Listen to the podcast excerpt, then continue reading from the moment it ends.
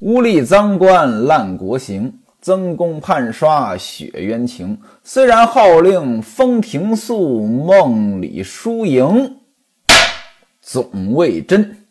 苗员外一段冤情，大伙儿呢得了实惠了。这真是吃人血馒头。王六两口子这一百两银子花的是真热闹，又买东西，又买丫头，又盖房。夏提刑呢，他得的更多呀，好几百两银子呀。他是怎么花的呢？他投资教育了，他儿子叫夏承恩，一十八岁。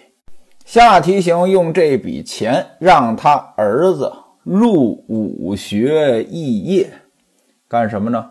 去军事院校进修，每日呢是邀结师友，习学弓马。邀结师友，哎，拓展人脉；习学弓马呢，是提升专业能力。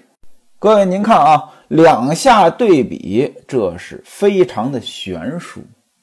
两边的见识显然不一样。在王六那儿，作为小户人家，有了钱呢就是享受；到了下提刑这儿，见过世面的那就不一样了，知道这笔钱怎么花的投产比是最好的。我记得几年前呢，在网上呢看过一篇文章，叫《寒门再难出贵子》。这篇文章表达的观点，各位您认可不认可呢？学徒我呢也没法做个评断。学徒我就拿我自己来说吧，我在我们保险圈里边还算有点小名儿。很多的时候呢，就有人问我：“哎，陈老师，您为什么选择了保险专业？”我估计着问这话的人呢，他是想从我这儿呢得到我的选择理由。但是呢，很可惜，我只能让问话的人失望。我说，当时我哪懂这些呀？大学那么多专业，看一个不错的就选了，嘿嘿，就这么简单。那位说了，哎，这么重要的事儿，你就这么草率吗？哎，学徒我就这么草率。那你为什么这么草率呢？我不知道该怎么选。我父母都是农民，给不了我任何建议。我也不认识一些能给我建议的人，啊，在我上大学之前，我几乎就没出过我们县。那位说了，你可以上网搜一搜呀，嘿，上网，我们家连电脑都没有。那位说了，你可以上网吧呀，我跟您说啊，就算你把我拉到网吧，我都不知道该怎么检索这些信息。说白了，就是见识没到，包括上大学之后。人家那些有见识的同学，哎，上了大学之后，目标很明确，知道下一步在哪儿，知道怎么进一步提升。您像我就不是了，我觉得考上个大学不错了，毕业了找份工作也就齐活了。最多呢，上大学期间好好学习，拿点奖学金，减轻一下我的负担，也就这些了。所以您看啊，这是见识决定的，而且我观察了。啊，我们学校里这么多同学，那跟我出身差不多的人，很多都是这么想的，也都是这么做的，这就是见识决定的。所以跟寒门不寒门没关系，寒门很大程度上影响你，并不是因为穷，而是因为你没见识。包括过去这些年房地产市场的繁荣发展，有些人赚得盆满钵满。有些人为什么错失了这个机会？原因也很简单，你对于一个国家的工业化、城市化到底有没有认知？就像前两天有个客户跟我聊房地产这个事儿，他跟我说呢，很看好房地产。我说为什么？他说，毕竟我们国家还处在城市化的进程当中。我说那好，我问你啊。你知道不知道咱们国家现在的城市化率是多少？百分之六十四点七二。那日本的城市化率是多少呢？百分之九十以上。我把这两个数据给他，我说你看是不是我们国家的城市化还有很大的空间？哎，他说没错啊，还有很大的增长空间。我说慢着啊，咱们再分析分析，简单粗暴的分啊，日本的城市化率可以分为两个阶段。前一阶段叫主动城市化。什么叫主动城市化？是农村人主动进城，农村人变成城市人，这叫主动城市化。这个阶段，日本到百分之七十的时候就基本上停止了。百分之七十又到百分之九十是被动城市化。什么叫被动城市化？农村的老一辈人凋零了，逝去了，所以农村人口占比下降了。那对比到我们的今天，啊，我们的城市化率又是到了哪个阶段了？当然了，我承认日本是日本，我们国家是我们国家，两个国家有具体的国情，但是这个参考那是可以参考一下的。其实还有很多的数据可以参考，你比如说二零一四一五年大概这个时间段啊，我们国家一线城市。购房者当中，首次购房者占比，那可能能达到五十到六十。其他的城市呢，也差不多，只不过呢，可能节奏不太一样。有些呢是晚两年达到这个数据的。那现而今，我们国家的这个购房者首次购房占比是多少呢？在一线城市，大概只有百分之三十了。这时候又是怎么样？您看啊。很多的时候呢，是见识和认知决定了我们的行动，不光是房地产呀。您拿股市来讲，它也是这么回事我给您讲讲股市吧。哎，咱不是说书吗？哎，您原谅我啊，这个卖保险呢，因为跟客户聊的话题比较多，我这毛病呢就又犯了。咱们还是说书吧。您看下题型，那就把钱投资到了教育上边。那显然，我们知道了，他跟王六比，这投入资金的投产比哪个更好？没错啊，投资不到最后，永远不知道哪个投产比更好。但是，啊，从咱们的常识上来推断，是不是下题型这个投资在将来得到高回报的概率更高呢？王六两口子用这笔钱盖房，西门庆呢给安排了很多的酒肉来犒赏匠人。夏提刑用这笔钱呢投资了儿子的教育，西门庆呢也来庆贺。怎么庆贺的呢？西门庆叫了一帮人：刘薛二内相，刘太监、薛太监，周守备、金都监、张团练。还有大大小小一众的官员啊，给他呢也办了一场庆贺。原文写挂轴文庆贺。什么叫挂轴文？就是过去啊，遇见这个喜事儿，要热闹热闹，办个仪式啊，给人家写这个贺词，装裱好了，然后呢给挂在这个厅堂里面，这就叫挂轴文。不知道您哪位听过刘宝瑞先生的《连升三级》？那里边呢，主人公叫张浩古。这张浩古呢是个傻子，智商呢不太正常，但是家里边有钱，因为一些机缘巧合进了翰林院了。魏忠贤过生日，大伙儿呢就都得送贺礼呀，其中呢就包括一个挑山，一副对子。其实呢，这就相当于挂轴文。那这个张浩古他不认识字儿啊，人家呢为了害他，明着是帮他写，实际上呢是让他这个骂魏忠贤。这挑山怎么写的呢？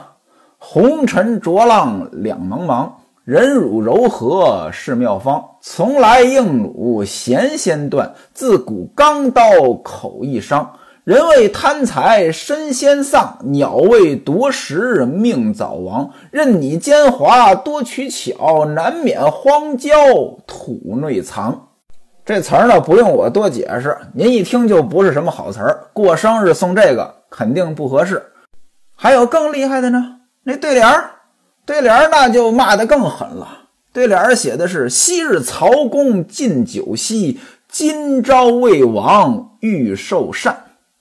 曹公进酒席，曹操给自己加酒席了，这是要造反的前奏。说魏忠贤要造反，拿他比曹操。按理说呢，这东西送过去，张浩古是必死无疑。哎，巧了，嘿嘿，魏忠贤的一忙到呢，没来得及看这东西呢，在那挂着，大伙儿都看见了，魏忠贤不知道。后来魏忠贤被办掉了，那魏忠贤的党羽们肯定也得跟着吃瓜烙。按理说呢，张浩古是魏忠贤一手提拔的人，他呢也在党羽名单当中。但是有人跟皇上说了：“哎，不对不对，张浩古肯定不是魏忠贤的人。当初魏忠贤过生日，哎，张浩古就说过魏忠贤要造反，怎么着怎么着怎么着。”把这段这么一说，皇上一听，哎呦，这是忠臣啊，连升三级。这就是刘宝瑞先生的连升三级，其中就涉及到了挂轴纹这个习俗。下提刑这边呢，咱们就不用细说了。咱们再说西门庆这边，前文书咱们提过呀，他要扩建他的这坟地呀，在这坟地上边新盖了什么假山呀、卷棚啊、房屋呀。那这段时间呢，西门庆是又生儿子又升官啊，应该到坟上呢去祭祖，找来阴阳先生徐先生看了，重新呢立了一座坟门。那位说坟怎么还有门呢？过去啊，这个家族墓地，它是有很多的坟的，那得有一个院子，祖先们都在里边，这院子得有门啊，这就叫坟门。其实今天呢也有家族墓地。从这坟门进去啊，这条路这叫神路，也叫神道。各位，今天您去十三陵看看，它也有神道。那走进去也有这种类似于厅堂这种东西啊。西门庆呢，这些神道呀、厅堂呀，这都是重新建的。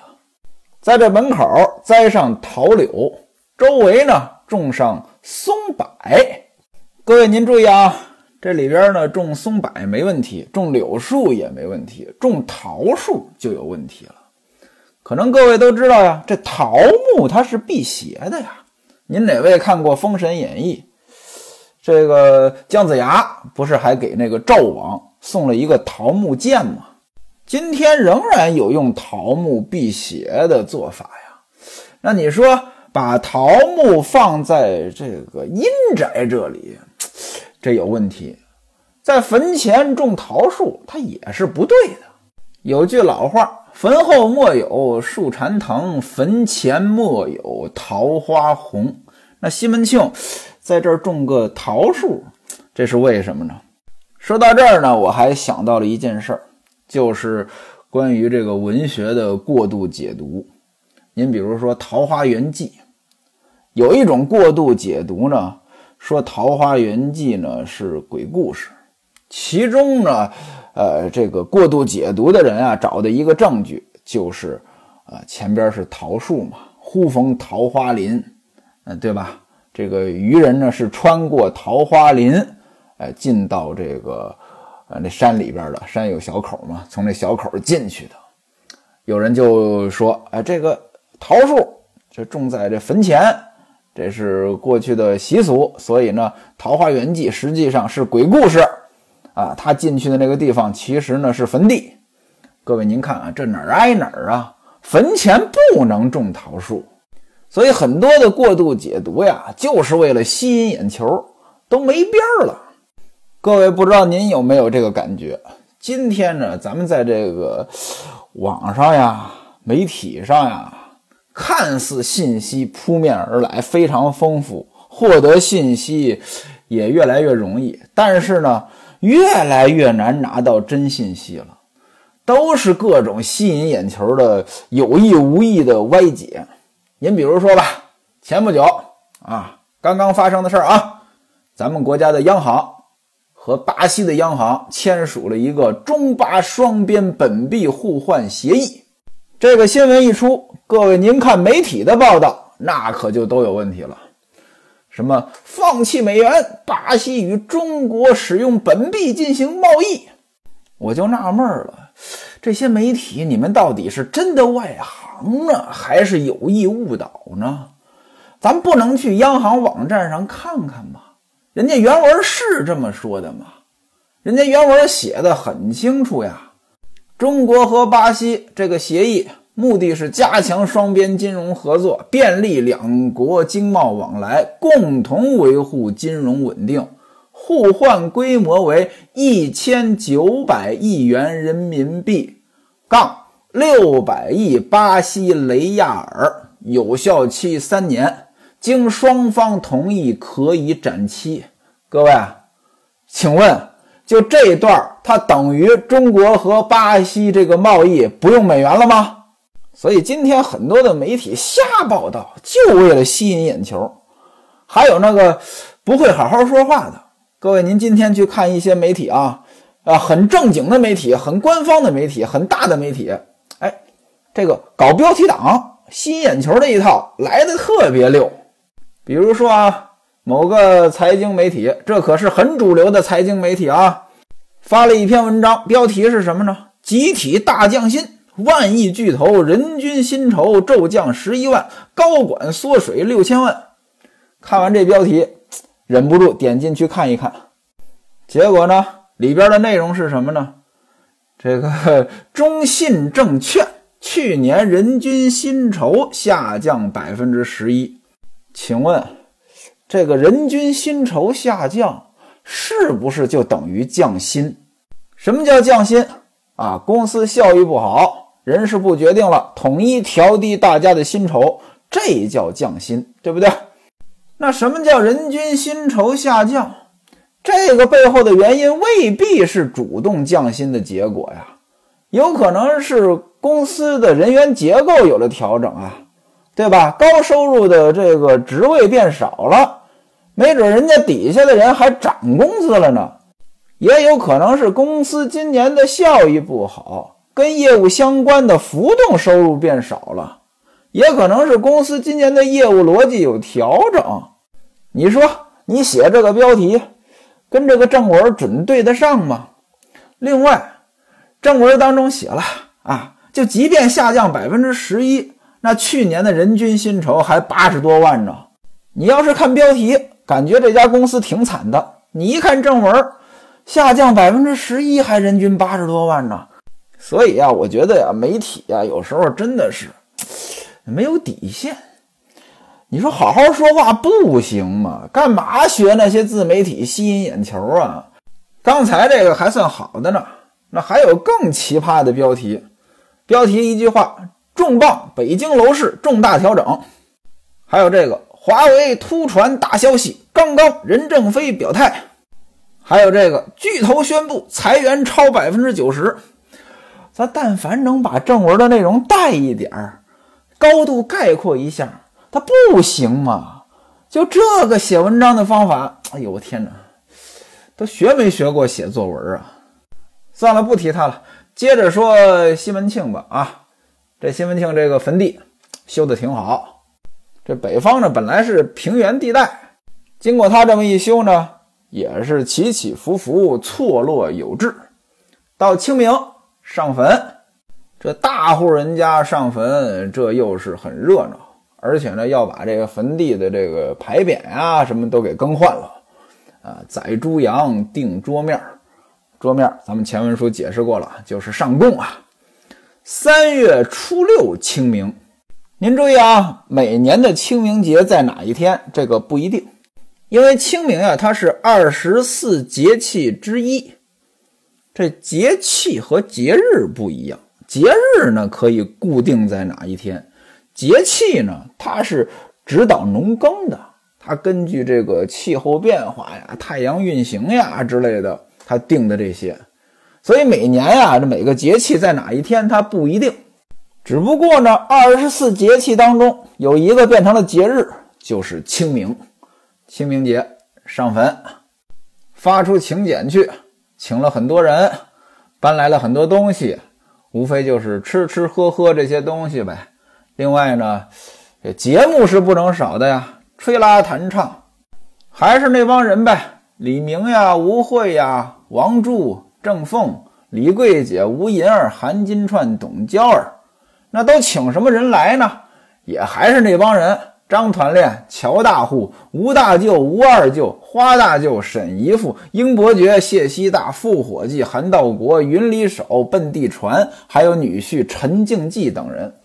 那大约呢二十多个人，还有女眷呢。张团练娘子、张亲家母、乔大户娘子、朱台官娘子、上举人娘子、吴大妗子、二妗子、杨姑娘、潘姥姥、花大妗子、吴大姨、孟大姨、吴顺臣媳妇郑三姐、崔本妻、段大姐，并家中吴月娘、李娇儿、孟玉楼、潘金莲、李瓶儿、孙雪娥、西门大姐、春梅、迎春、玉箫、兰香，还有奶妈如意，抱着西门关哥。本来呀，这个吴月娘跟西门庆说，别让这孩子呢也跟着上坟去。为什么呢？一来呢还不到一周岁，孩子还小，折腾；二来呢，刘婆子说了，这孩子囟门还没有长满呢。什么叫囟门？您哪位见过小。孩脑袋呢？他那个能看出来跳动，那个骨头呢还没有长齐，啊，这就叫囟门。囟门还没有长好呢，胆儿小，带他去坟地呢，有可能吓着他。当然了，这是迷信说法。今天咱们知道了，这囟门呢还没有长好呢，这是正常的生理现象。所以呢，依着吴月娘，那留下奶妈还有老冯啊，就陪着这孩子，就别让孩子去了。西门庆呢不听，怎么着？西门庆说了呀，我们干嘛上坟啊？上坟的重要目的不就是为这孩子吗？啊，怎么能他们娘俩不到坟前给祖宗磕个头呢？你别听那个婆子老淫妇胡说，这婆子老淫妇就是刘婆子。西门庆顶腻为这婆子。这个西门庆说了，是囟门没有长满啊，让奶妈呢拿被子裹好啊，在轿子里边看好了，不就完了吗？不怕。吴月娘一听呢，说：“那你要是不听，随你吧。”大伙儿呢收拾整齐，这就出发。出了南门，南门指的是城门，在南门外五里外看到祖坟，远远望见是青松郁郁，翠柏森森。坟门是新盖的，两边呢有这个坡啊，坡峰啊往上，周围呢有石墙。当中有甬道，有明堂，还有什么神台呀、香烛呀、烛台，这都是汉白玉的呃材料。坟门上边有新的牌匾，上边写的是“锦衣武略将军西门氏先营”。营上边一个草字头，一个秃宝盖，一个土，这个字呢就是坟地的意思。锦衣武略将军，武略将军。这就是呃低级别的武官啊，一般呢五六品就这个级别。这是个散官，什么叫散官？就是可能就这个级别的武官呢，都叫这个名字，都叫武略将军，就这么一个称号吧。在坟地里边有这个土山，还有这个很多的林木。西门庆上坟呢，穿的是大红冠带，穿着官衣来了。大红的官衣，您要让学徒我理解呢，这个上坟不是应该穿素一点吗？怎么能穿大红的呢？咱也不知道古代什么习俗，反正呢，西门庆就这么穿的。呃，摆上祭品，有猪有羊啊，反正一桌子一桌子的祭品吧。先是男客人祭拜，接下来呢是女眷祭拜。这很热闹呀，敲锣打鼓，声音很响。这西门官哥就不行了，害怕。小孩是这样子的，您看婴儿啊，这过年放炮，他都很害怕，他受不了这么大的响动，所以呢就哆嗦，在奶妈的怀里边哆嗦，这气儿呢，哎，有点喘不过来，动都不敢动。吴月娘一看这不像话呀，赶紧叫李瓶儿。说李大姐呀，你呢？干脆让奶妈呢把孩子抱到后边去。你看孩子吓成这样了，我说不让他来，咱家这位非让他来。你看把孩子给吓的。李瓶儿呢，赶紧就过来跟戴安说呢，把这锣鼓呢停了，让人把孩子的耳朵给捂上，赶紧抱到后边去。不大一会儿，这个祭奠的仪式呢，呃，就差不多了。徐先生、阴阳先生念了祭文，把纸呢烧了。西门庆呢，就请各位客人呢，这个就坐。吴月娘呢，让女眷呢到后边卷棚内啊，从花园呢过去。这花园也很好呀，呃，这个植物都很好看，一望无际，很大。接下来呢，就该吃了。不能干吃，对吧？这么多演员来了，得有节目，边看边吃，很热闹。吃的差不多了，潘金莲、孟玉楼、西门大姐、李桂姐、吴银儿到花园里边呢荡秋千。在这个卷棚的后边啊，西门庆呢还收拾了三间房，一明两暗。这里边呢是有床，也有桌椅，也有这个梳妆镜。专门是给这个女眷来准备的，女眷来上坟，在这儿呢，呃，休息呀，或者说化化妆呀，呃，就这么一个作用。这房子呢，收拾的也不错。原文写犹如雪洞般干净。什么叫雪洞般干净？过去啊，中国古代这房子呢，都讲究这个墙上刷这个石灰啊，白灰，干干净净的。快板书。武松打店，孙二娘开黑店，招揽客人有那么一段南来的客，北来的客，您都到我们这个店里来住着。屋子亮堂又宽敞，可打扫的干净又利落。纸糊的天棚赛过雪垛，新褥子、新席、新被窝，粉刷的白墙都找不着个缝儿，臭虫都没处去搭窝。您看啊，粉刷的白墙找不着个缝儿，哎，干净。西门庆这三间房收拾的也干净，上边呢还挂一些什么字画之类的啊，呃，反正呢就是文人雅士这些东西吧。奶妈如意就在这儿看着西门关歌，孩子呢就在这床上铺着小褥子在这儿睡，迎春呢也在旁边陪孩子。哪知正在此时，突然来了一人。此人非是旁人，正是潘金莲。